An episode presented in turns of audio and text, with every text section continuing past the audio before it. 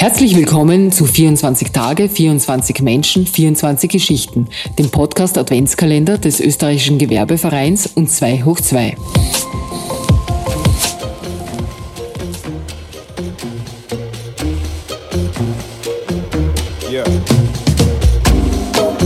Herzlich willkommen zur zweiten Folge von 24 Tage, 24 Menschen, 24 Geschichten. Mein Name ist Sascha Ladurner und wir starten jetzt gemeinsam in diesen Freitag, den 2. Dezember. Als zweiter Gast in unserem Podcast Adventskalender nimmt heute der Geschäftsführer des Kompass Verlages bei uns im Podcaststudio Platz. Hermann Futter leitet seit mehr als 30 Jahren die Geschäfte und damit auch Geschicke des führenden Anbieters für Wirtschaftsinformationen in Österreich. Ursprünglich ein klassischer Adressverlag, hat man die Zeichen der Zeit auch dank Hermann Futters Weitsicht früh erkannt und schon in den 90ern auf die Digitalisierung gesetzt. Während viele andere Verlage der Digitalisierungswelle zum Opfer fielen, hat der Kompass Verlag diese Welle geradezu bravourös gesurft.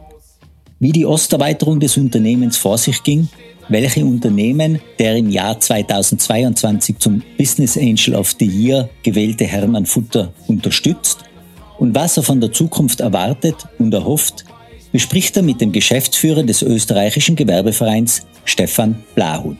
Viel Spaß beim Hören und schalten Sie bitte auch morgen wieder ein.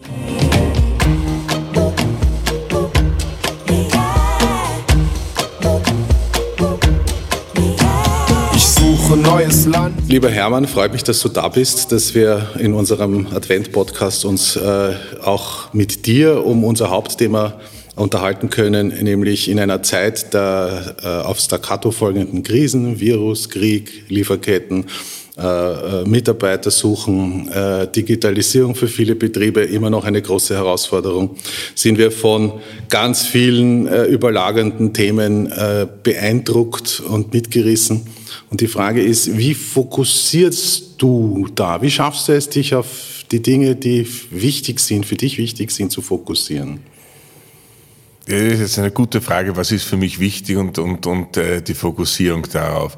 Ähm, wenn wir mal vom Geschäftlichen ausgehen, dann ist jede Veränderung äh, und, und jede Krise äh, einfach nur der Ausdruck einer neuen Chance. Gerade das Unternehmerische sieht in jeder Nuance einer Veränderung die Möglichkeit, irgendetwas neu zu machen, etwas neu aufzubauen und, und, und gerade wenn man jetzt anspricht, die, die, die generelle Krise, äh, das äh, Zurückbleiben bei den Arbeitskräften, dann zeigt das aber auch, und das sehen wir bereits, dass bei manchen Unternehmen der Personalabbau begonnen hat und das für andere die Personalprobleme löst. Ich habe zum Beispiel äh, ein Startup, der hat mir gerade berichtet, sie haben von Bitbanda vier Programmierer bekommen, die sehr, sehr gut sind, die halt gerade abgebaut wurden. Das heißt, die, die, die, die Krise des einen ist die Chance des anderen. Und ich muss ehrlich sagen, es war keine Krise so stark, dass sie ein, ein, ein gut aufgestelltes Unternehmen hätte vernichten können. Abgesehen jetzt äh, ein frisch eröffnetes Hotel kurz vor Corona, das, da hast halt ein Pech. Das ist, da kannst nichts machen. Ja? Aber ein gut aufgestelltes, funktionierendes Unternehmen ähm, kenne ich kein einziges, das diese Krise vernichtet hätte. Krisenresilienz ist ja auch von ähm, ähm, vielen Parametern äh, getrieben. Und wenn ich jetzt an dein Unternehmen, du äh, leitest und dir gehört der Kompass Verlag, und ihr habt ja in gewisser Weise äh, die Krise des Verlagswesens äh, schon hinter euch gebracht und, ähm, und seid komplett digitalisiert, was ja viele Unternehmen immer noch großteils vor euch haben. Ja. Ähm, wenn du dich da zurückdenkst, wie, wie, wie war da dieser Schritt für euch? Das, das ist äh, eine sehr schöne Geschichte, äh, weil äh, wir bis vor, ja, ist auch schon länger jetzt her, bis vor 40 Jahren waren wir natürlich rein Print gestützt. Ähm, wir haben aber bereits Anfang der 80er Jahre gesehen, dass Datenbanken im B2B-Bereich stark im Kommen sind und haben bereits damals massivst investiert in den Aufbau einer Firmendatenbank, äh, die dann auch online gegangen ist, äh, damals Großrechneranlagen und äh, als, als Ausgabemedium war dann bei uns sehr, sehr stark BTX, da werden Sie die wenigstens daran erinnern können. Man könnte sagen, es war so ein bisschen ein Vorläufernetz vom Internet. Und ähm, wie dann das Internet aufgekommen ist, waren wir eigentlich schon voll digital. Und es war dann nur noch der Schlussstein zu setzen und Print aufzugeben. Was trotzdem ein, ein unvorstellbarer Kulturwechsel und Paradigmenwechsel war, äh, weil das natürlich in, in alle Bereiche eines Unternehmens hineinspielt. Zum Beispiel äh, die Verkäufer, die es gewohnt waren, Anzeigen zu verkaufen, die haben weiter Anzeigen verkauft, obwohl es kein Printmedium mehr gab. Ja? Das war also eine völlig skurrile Situation. Man muss dann Leuten sagen, hey, hört's auf, eigentlich das Ding zu verkaufen. Das gibt es nicht mehr. Und da waren Jahre dabei, wo es, sehr eng war, muss man auch dazu sagen. Aber es ist uns dann recht gut gelungen, das dann äh, fertig zu machen und Print ist seit 2000 bei uns kein Thema mehr. Und seitdem sind wir eigentlich ein rein digitales Unternehmen. Quasi Vorreiter. Ich sage jetzt mal so, das war jetzt nicht äh, große Vorhersehung von uns, sondern wir waren halt auch Getriebener des Marktes äh, und haben uns aber bewusst dafür entschieden, da mitzuspielen und es auch durchzuführen und, und, und, und, und diese Welle zu reiten. In unserem Bereich Adressbuchwesen, wo wir original herkommen, haben nicht sehr viele überlebt. Das muss man auch dazu sagen. Ja, also im B2B Adressbuchbereich gibt es europaweit fast nichts mehr. Wurden verdrängt von neuen digitalen Unternehmen. Ja. Die Konkurrenz ähm, ähm oder sozusagen mal dem, der, der, Kunde hat es wahrscheinlich leichter, äh, Grundrecherche zu machen, die er vorher alleine nicht zusammengebracht hat. Äh, ihr kombiniert ja recht viel. Daten. Ja, ja, das, also das ist äh, bei uns das größte Thema, äh, was du zuerst angesprochen hast, die Tagesaktualität bei uns mittlerweile. Das war einfach der, der, der große Vorteil der Digitalisierung, dass ich nicht mehr ein Jahrbuch mache, wo dann die Daten gesammelt, gedruckt, vertrieben werden, sondern ich habe eine Datenbank, die tagesaktuell wartbar ist. Das ist also eine Dimension, die natürlich äh, äh, gigantisch ist. Ja? Und wenn einmal eine Datenquelle ganz gut funktioniert, dann beginnt man natürlich zu sagen, okay, was kommt da noch dazu, was gehört noch dazu, was ist Bestandteil von Firmeninformation. Und da kommen dann ganz, ganz viele zusätzliche Datenquellen dazu. Und die Kombination daraus, das ist dann wirklich äh, eine Komplexität und eine Schwierigkeit, die, die es in sich hat. Also wenn ich äh, hernehme, wenn ich eine, eine singuläre Datenquelle habe, eine Rohdatenquelle wie das Firmenbuch, dann ist das schon sehr gut, eine perfekte Datenquelle. Da müssen wir in Österreich sehr stolz sein auf die staatliche Organisation. Aber selbst im Firmenbuch gibt es Personen in bis zu 18 verschiedenen Schreibweisen. Ein und dieselbe Person. Das interessiert aber unsere Kunden nicht. Die wollen eine Person mit allen Funktionen haben. Und die Komplexität daraus vervielfacht sich mit jeder Datenquelle. Und mittlerweile haben wir, ich glaube, 40 Primärdatenquellen, die in ein äh, Datenbanksystem hineingematcht werden. Sowas wächst ja, wenn man so will, recht langsam, dann muss es wieder schnell gehen. Ähm, und wenn ich, äh, worauf ich jetzt raus will, ist, wie viel Wandel verträgt ein Unternehmen? Aber, und du bist, äh, wenn ich da ein bisschen ausholen darf, du führst selber ein wie wir es gerade gehört haben, sehr gewandeltes, aber lange bestehendes Unternehmen. Du bist äh, als Business Angel in einigen äh, junger Betriebe äh, engagiert. Das heißt, du siehst sozusagen beide Welten äh, äh, hautnah. Und wenn ich auf die Frage zurückkomme, wie viel Wandel äh, schafft ein Unternehmen auf einmal, wenn du, wenn du so möchtest, nicht? Ähm, wie würdest du so eine Frage beantworten? die, die Beantwortung der Frage liegt in, in, äh, im Endeffekt der Fitness der Mitarbeiter. Man muss die Mitarbeiter auf Wandel trainieren ähm, und das ist eine Kultursache. Ich habe Mitarbeiter, eine Mitarbeiterin, ich glaube, die hat mittlerweile fünf verschiedene Funktionen im Unternehmen ausgeübt, aber wirklich komplett konträre Funktionen. Da geht es von Grafik über Buchhaltung bis zur Leitung Innendienst, Verkaufsinnendienst. Also wirklich komplett konträre Funktionen. Ähm, äh, ist aber insofern der Ausdruck des Willens auch der Mitarbeiter zum Wandel den man trainieren kann, den man, den man sozusagen im, im Mindset verankern kann und muss, sonst wird es nicht gehen. Aber ähm, Schlüssel dazu sind die Mitarbeiter. Wenn die Mitarbeiter bereit sind, sich zu wandeln, dann kann das Unternehmen auch dauerhaft im, im, im Change-Prozess sein. Ja, das, äh, dann, dann funktioniert das gut starre Strukturen, die unveränderlich sind, da wird man bei jedem Wandel gegen die Wand laufen. Und Bezug nehmen jetzt auf die, auf die Startups, natürlich hilft das. Also jedes Startup, wo ich investiert bin, und das sind mittlerweile über 50, ähm, bei jedem Startup lernt man dazu weil die agieren natürlich komplett agil. Also dort, dort, dieses, äh, dort gibt es keine Struktur, äh, wie sie in Konzernen vorherrscht oder in größeren Organisationen äh, existiert, sondern da wird einfach darauf losgearbeitet in kleinen Teams. Man versteht sich auf Zuruf und äh, dadurch haben die diese Geschwindigkeit auch drauf. Als älteres oder schon länger bestehendes Unternehmen, äh, soll man auf jeden Trend aufspringen ähm, oder soll man sich Zeit lassen? Wie lang soll man sich, soll man sich zu lang Zeit lassen? Wie, wie würdest du erkennen, das ist ein Trend, der, äh, auf den du jetzt jedenfalls setzen solltest? Und setzt du dann selber drauf oder schickst du jemand aus, sich drauf zu setzen? Das ist wahrscheinlich eine der schwierigsten Fragen, die es gibt. Ähm, Nein, es ist nicht jeder Trend intelligent. Ja, ähm, das, das, das ist ganz offensichtlich so.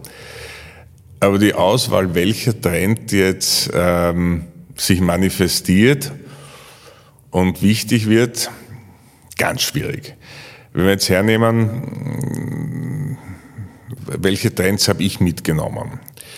Also das Erste, und vielleicht zur Erklärung, wir sind jetzt 155 Jahre alt, also wir sind tatsächlich ein sehr altes Unternehmen.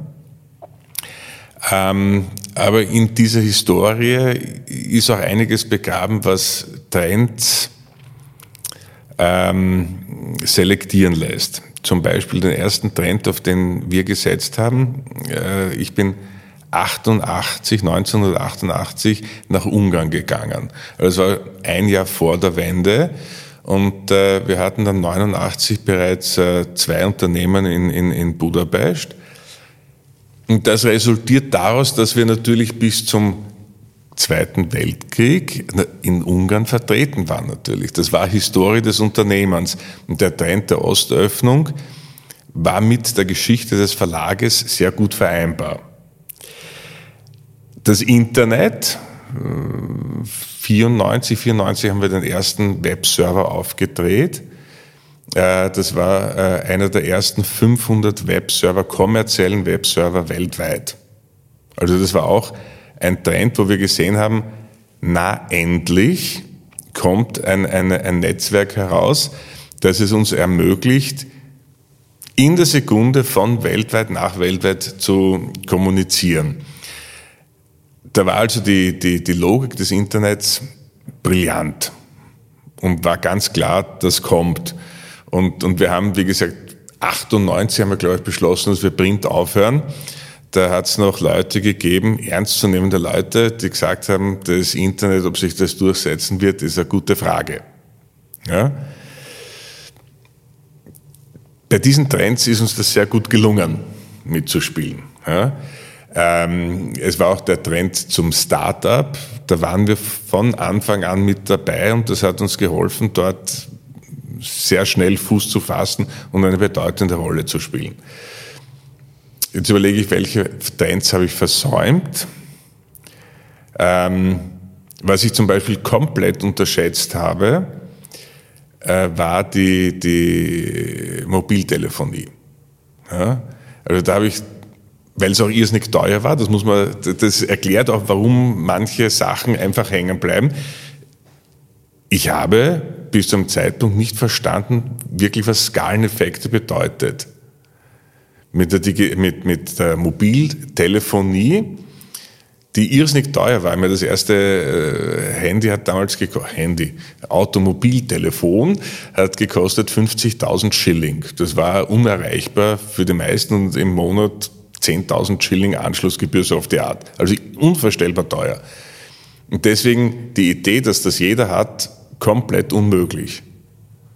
Aber dass das dann durch die Skaleneffekte so billig wird, dieses Netz, das war nicht absehbar. Ja, für mich.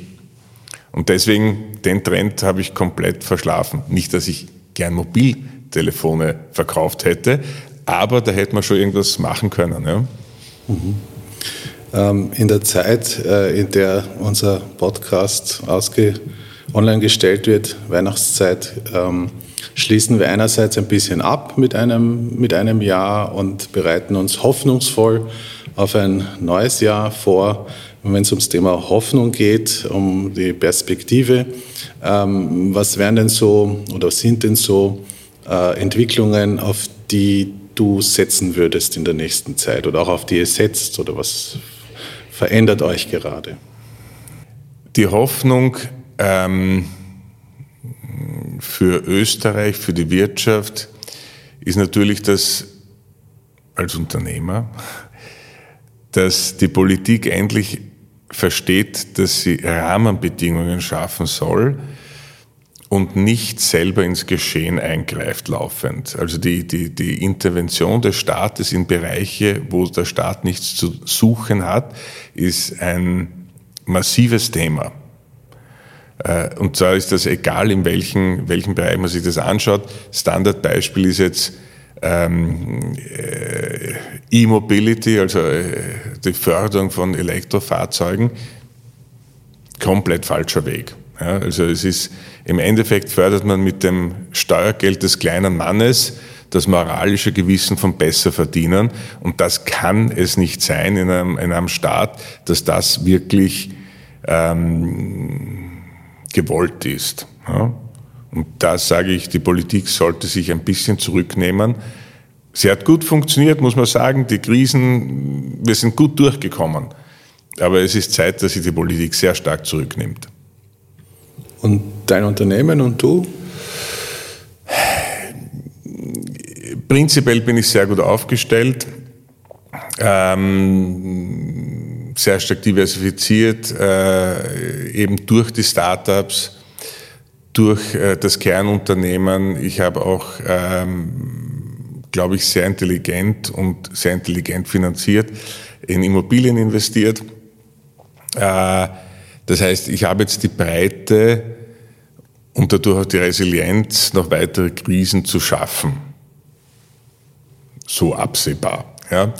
Ähm, das weiß man natürlich nie, was noch alles passieren könnte, aber, aber ich fühle mich relativ safe, notabene, im Bereich der Digitalisierung sich noch einiges tun wird. Also ich gehe davon aus, dass die Digitalisierung hat gerade erst begonnen und wenn man sich anschaut, äh, was für Entwicklungen derzeit laufen, wird einem teilweise auch Angst und Bange, wie gigantisch diese Veränderungen noch sein werden.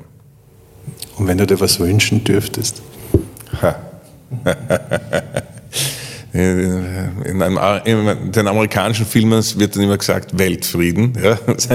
Nein, ähm, was würde ich mir wünschen? Ähm, ich würde mir, am meisten würde ich mir wünschen, das Forcieren, das Ausbauen der wirtschaftlichen Bildung in Österreich, die ungehobenen Schätze in der Bevölkerung sind da gigantisch groß.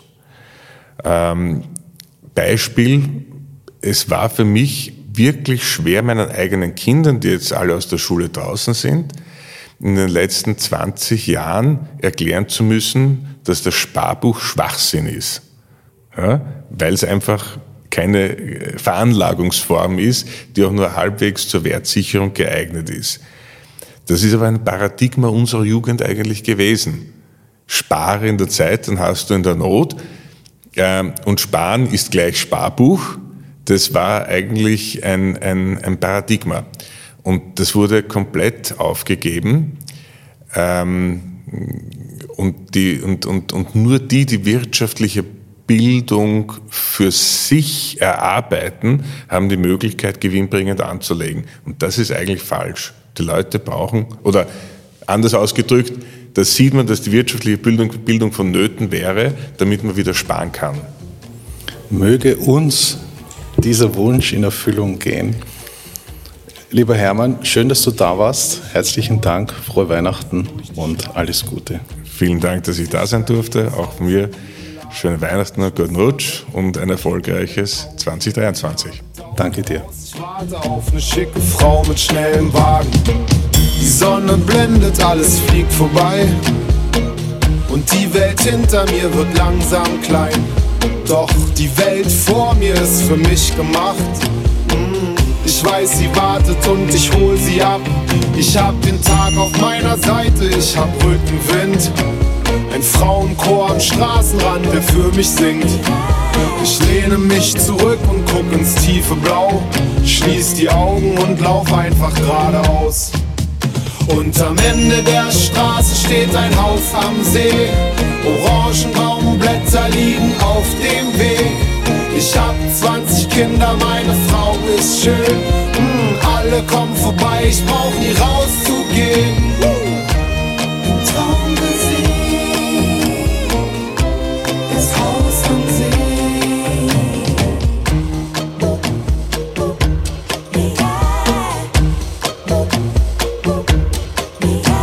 Ich suche neues Land mit unbekannten Straßen. Fremde Gesichter und keiner kennt meinen Namen. Alles gewinnen beim Spiel mit gezinkten Karten. Alles verlieren, Gott hat einen harten linken Haken. Ich grabe Schätze aus in Schnee und Sand. Und Frauen rauben mir jeden Verstand. Doch irgendwann werde ich vom Glück verfolgt. Mm, und komm zurück mit beiden Taschen voll Gold. Ich lad die alten Vögel und Verwandten ein. Und alle fangen vor Freude an zu weinen. Wir grillen die Mamas, kochen und wir saufen Schnaps. Und feiern eine Woche jede Nacht. Und der Mond scheint hell auf mein Haus am See. Orangenbaumblätter liegen auf dem Weg. Ich hab 20 Kinder, meine Frau ist schön. Mm, alle kommen vorbei, ich brauch nie rauszugehen. Gesehen, das Haus am See. Und am Ende der Straße steht ein Haus am See. Orangenbaumblätter liegen auf dem Weg. Ich hab 20 Kinder, meine Frau ist schön. Alle kommen vorbei, ich brauch nie rauszugehen.